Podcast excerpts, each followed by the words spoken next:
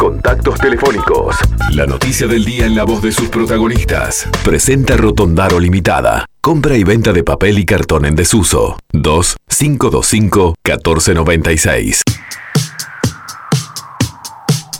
Y estamos avanzando en el programa de hoy, ya estamos en las 8 y 49. Les recordamos que estamos en contacto con ustedes a través del 092 0093. Estamos en deuda hoy, no hemos leído en mensajes, pero ya vamos a leer.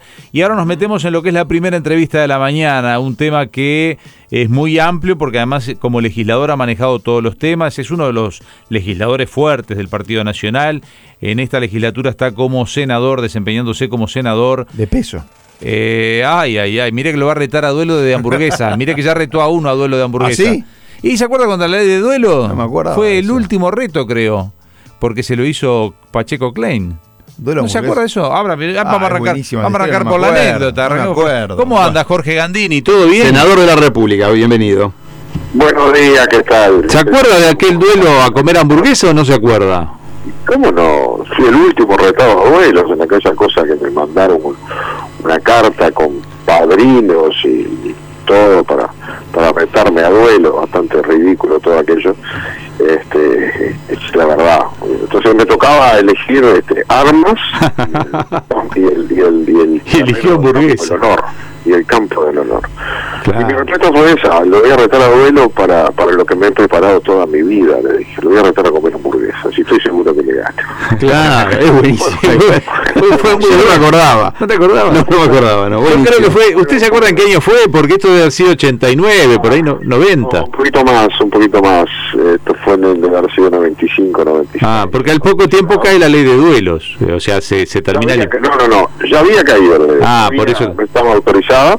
Este, la verdad que fue muy, muy sorprendente, ¿no? Porque fue una ofensa eh, que, que, que sintió el diputado en ese momento, Pacheco Klein, y por los dichos míos, y en lugar de recurrir a lo que hacemos los políticos, que es responder, debatir, qué sé yo, defenderse en el terreno que lo hacemos nosotros, eh, envió una, una, una carta que se la entregó al doctor Alberto Volonté en su domicilio, que era el presidente del directorio del partido, y donde, bueno, nos retaba a duelo, qué sé yo, nombraba a los padrinos, la tengo por allí cuadrada. No Qué gracioso. dónde está, pero- ¿Cuántas hamburguesas se tenía fe usted que comía?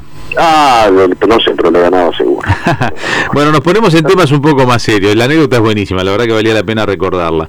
Este, ¿Cómo está la, la, la- la relación en el Parlamento? Porque veo que veníamos hablando de eso un poco, de que el Poder Ejecutivo y ayer el propio Manini en esa reunión que tuvo con el presidente le bajó la atención, como que esto es normal. Pero en el Parlamento, ¿qué les pasó a ustedes como legisladores que tienen ese mano a mano en esta negociación con Cabildo Abierto? Primero en diputados, después en el, en el, en el legislativo, ya en el, en el Senado, diciéndole, pero mira que el presidente te va a votar esta ley forestal. ¿Qué pasó ahí a nivel de legisladores? Bueno, el legislador es el trato, la, convivencia, el diálogo es muy bueno, es normal, no ha cambiado. Eh, lo que pasa es que hay que entender cómo funciona esto, ¿no? Eh, nosotros eh, tenemos un régimen electoral que desde el año 96 eh, lleva a que gane la elección el más votado en una segunda vuelta. Y eso requiere acuerdos políticos para esa segunda vuelta. Y bueno, eh, creo que con mucha destreza y con mucha eh, previsión desde mucho antes, eh, la calle Pou fue generando un diálogo y tendiendo puentes con otras fuerzas políticas, construyendo un espacio para eh, desplazar al Frente Amplio del gobierno, sabiendo que el Frente Amplio siempre iba a ser eh, eh, la minoría mayor. Y eso fue lo que sucedió en la primera vuelta. El Frente Amplio sacó el 42%, no ganó, pero eh, el Partido Nacional anduvo cerca del 30%.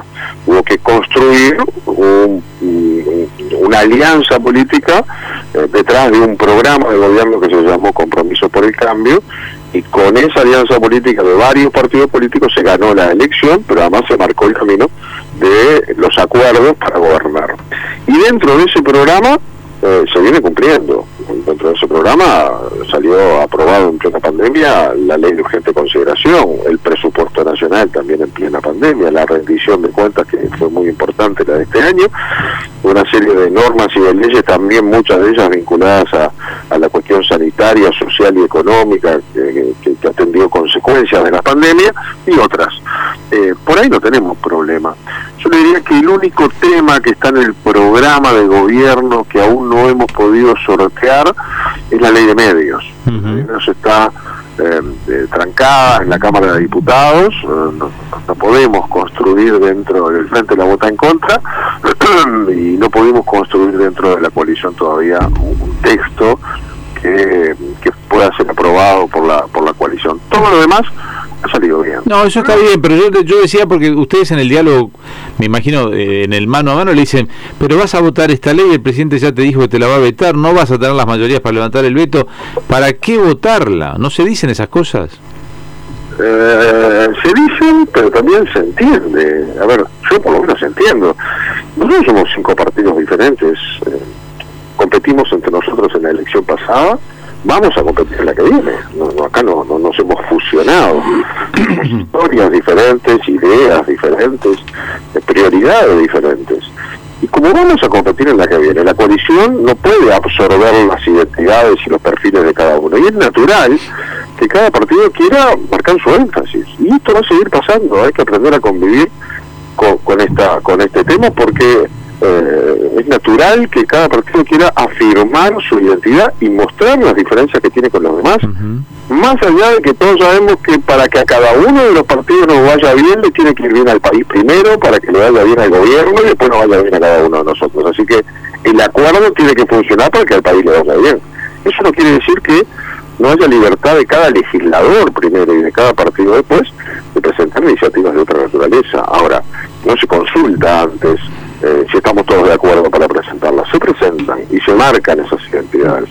Cabildo Abierto tiene visión sobre la forestación, ahora el que tiene una visión diferente sobre las este, zonas francas, es mm. reiterativo más de un debate en que tiene una visión muy negativa en relación a las inversiones extranjeras y a las multinacionales, no es la nuestra. ¿Qué hizo Cabildo Abierto? Bueno, presentó ese proyecto de ley en diputados. Punto. Quizás con la idea de que no iba a salir, pero con la idea también de mandar un mensaje a la población de cuál es su visión. ¿Qué hizo el Frente Amplio? Vio una oportunidad, la oportunidad de meter una grieta ahí, meterse, vio que en cualquier grieta el agua entra, ahí se armó una grieta y el Frente Amplio entró.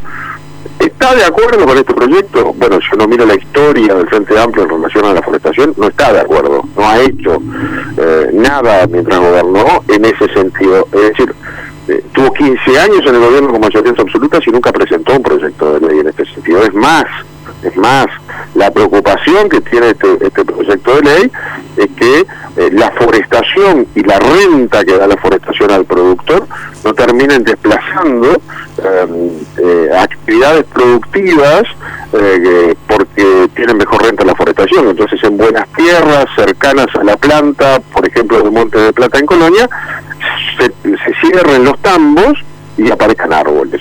Entonces, eso es una preocupación genuina que todos tenemos. Ahora, cuando uno mira algunas de las cláusulas confidenciales, que hoy ya no lo son, del contrato que firmó el gobierno de Mujica con Monte de Plata, ve que el gobierno le aseguró a Monte de Plata que le iba a dar eh, calidad de prioridad forestal a eh, tierras de suelo 502B, que son ese tipo de tierras, en 200 kilómetros de la planta. Esto está firmado y, que lo sabía el Frente Amplio, la tierra 502B, donde hay eh, en muchos lados este, eh, tambos y lechería, sabía, se lo firmó, ahora está en contra. Después lo firmó, ahora está en contra. ¿Por qué? Porque la intención del frente era dividir a la coalición. Se metió ahí y dijo, ah, Cabildo se abrió, entonces yo voy atrás de Cabildo. O sea, puede ser genuina la postura de Cabildo, pero en, tu mirada... Es genuina, no tengo duda, no tengo ninguna En tu mirada es oportunista la mirada del Frente Amplio. No, no tengo duda de ninguna de las. Senador, le quiero... Tan, tan, tanto, no, no tengo dudas, tampoco lo cuestiono, es legítima, es legítima. Ahora, no es dramático, ¿no? No estamos acá hablando de temas que hagan al programa de gobierno o a la em, unidad de la coalición de gobierno. Son temas que están por fuera, como tuvimos alguna disidencia que vamos a superar el, el proyecto de tenencia compartidas y otras que vendrán. No, es un tema dramático, hay que convivir entre esas cosas. Ahora, cuando Cabildo Abierto dijo, em, eh, vamos a, a hacer una alianza con la izquierda, con la que tienen mil diferencias, pero hicieron una alianza en este tema para darle mayorías, el presidente le avisó, bueno, yo no estoy de acuerdo, voy a ejercer mi derecho de vetar. Lo avisó hace tiempo, lo ratificó ahora, hoy entra el veto, así que se, se desencadena un proceso que terminará seguramente antes de fin de año, con una asamblea general en la que no habrá votos para... Ya antes de fin de año, pues se hablaba que esto quedaba para enero. Hmm. No, yo tengo por lo, por lo que conozco, yo creo que entre el 28 y el 29 de diciembre, por ahí, la Asamblea General se va a reunir, para cual está. La, Constitución dice que el presidente tiene 10 días para interponer veto, luego de lo cual hay 30 días para que la Asamblea General se convoque en esa, en esa reunión, en esa Asamblea General, para levantar el veto o para confirmarlo, para cualquiera de las dos cosas, requiere tres quintos de votos de miembros de cada una de las cámaras que estén presentes. O sea, se cuenta la Asamblea General, todo junto, pero tiene que haber tres quintos de senadores, tres quintos de diputados presentes. Eh, eso es dentro de los 30 días. Bueno, para no hacer esto, y, luego, como no va a tener tres quintos nadie, no se va a quedar ni confirmada ni derogada, corren otros 30 días eh, para que la para que otra asamblea pueda cambiarlo o, vencidos los cuales, la ley queda firme. Para no extender este tema tanto, yo creo que vamos a hacer antes de fin de año la Asamblea General, no vamos a tener tres quintos para nada, correrán ahí 30 días hasta final de enero y quedará confirmada confirmados los vetos y por lo tanto la ley que aprobó el Frente Amplio con Cabildo Abierto no será sancionada. Eso es lo que va a pasar. Senador, le, le, hago un comentario primero y una pregunta, que lo que me interesa es la pregunta. El comentario solo porque usted tiene una visión de las cosas, me habían dicho ahí que a nivel de legisladores no había caído nada bien esta especie de alianza coyuntural entre Cabildo Abierto y el Frente Amplio para conseguir los votos de la ley forestal. Lo que le quiero preguntar es si usted nota, no nota que, que Cabildo Abierto en todo su legítimo derecho también, ¿no? Si no está marcando un poco la cancha en el Parlamento, le digo, en el Parlamento, porque mire, está lo de la ley forestal. Está el proyecto de darle prisión domiciliaria a los mayores de 65 años, que ahí están los presos de, de la cárcel de Domingo Arena. Están los cuestionamientos a las zonas francas está que puso en duda el apoyo al ministro de, Transporte y Obras por, por el puerto, por Catún Nací. O sea, hubo que hacer ahí un, un ajuste porque si no, no daba los votos tampoco. ¿Tiene esa sensación de que Cabildo Abierto, eh, bueno, marca la, agenda legislativa en cierta forma? A ver, yo creo que Cabildo Abierto se pone en un lugar eh, podrían poner otros, pero se pone Cabildo Abierto, que es el lugar de ser el fiel de la balanza. Tiene tres senadores en 30, pero esos tres senadores, si votan con el frente, hacen mayoría, si votan con, con la coalición, hacen mayoría. Y aprovecha esa circunstancia, eh, a riesgo de generar ruidos, en el Parlamento dentro de la coalición para marcar su perfil político. Lo puede hacer el Partido Colorado que tiene cuatro senadores también. Por eso lo puede hacer el Partido Colorado, eh, puede hacer el Partido Nacional.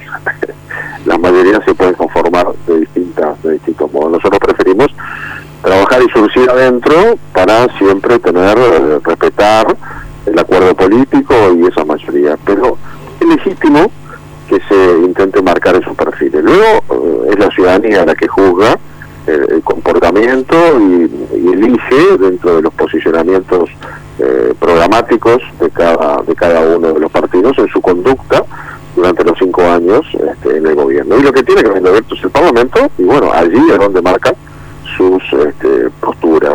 Eh, esto nos ha traído más de un tema de disidencia del cual hemos conversado y hemos superado casi todos, y algunos otros, como estos, en los que tenemos diferencias. Y al final nos lauda el presidente de la República. Y ahí está eh, la aplicación estricta de la Constitución.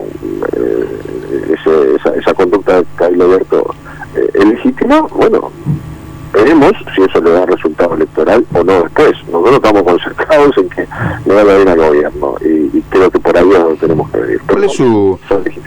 Está bien. ¿Cuál es su posición sobre este proyecto de, de, darle prisión domiciliaria a los, a los delincuentes, ¿no? De 65 años al final. No tengo una posición definitiva. todavía no ha terminado de discutirse ni de recibir delegaciones en la comisión, que no integro. Eh, me hace fuerza la, la visión del comisionado parlamentario, a quien respeto mucho, así como está, no tiene mi, apoyo al proyecto. Eh, no sabemos que está presentado sin nombre y apellido, eh, para todos los mayores de 65 años que estén privados de libertad y adquirirían esa calidad de prisión domiciliaria de modo automático, o sea, cumplido los 65 van para la casa, eh, o si ya cuando se apruebe la ley tiene más de 65 también, sin intervención de ninguna naturaleza del juez.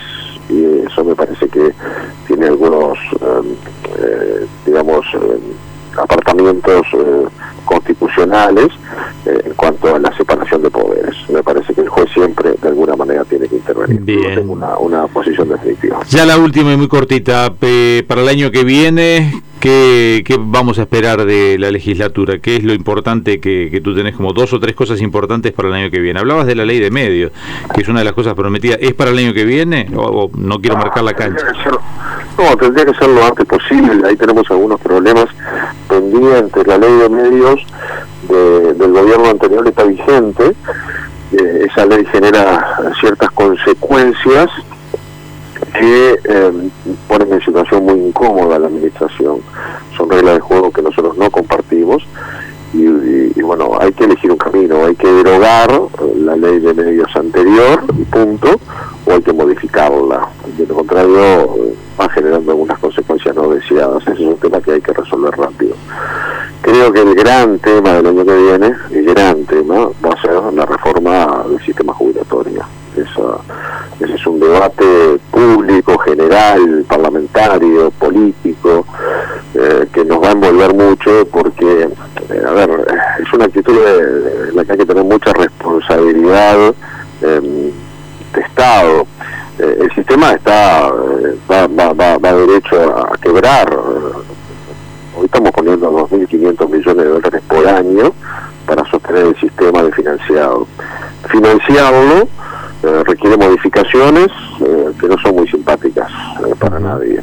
Y que el gobierno que la apruebe no va a ver sus resultados. No es que aprobamos la ley y entonces va a entrar más plata a la caja del Estado al año siguiente. Eso no es así porque cualquier modificación que se haga tiene un régimen de transición es decir, si lo que se dice es que la persona tiene que esperar hasta los, supongamos, 65 años para jubilarse, no va a ser al otro día.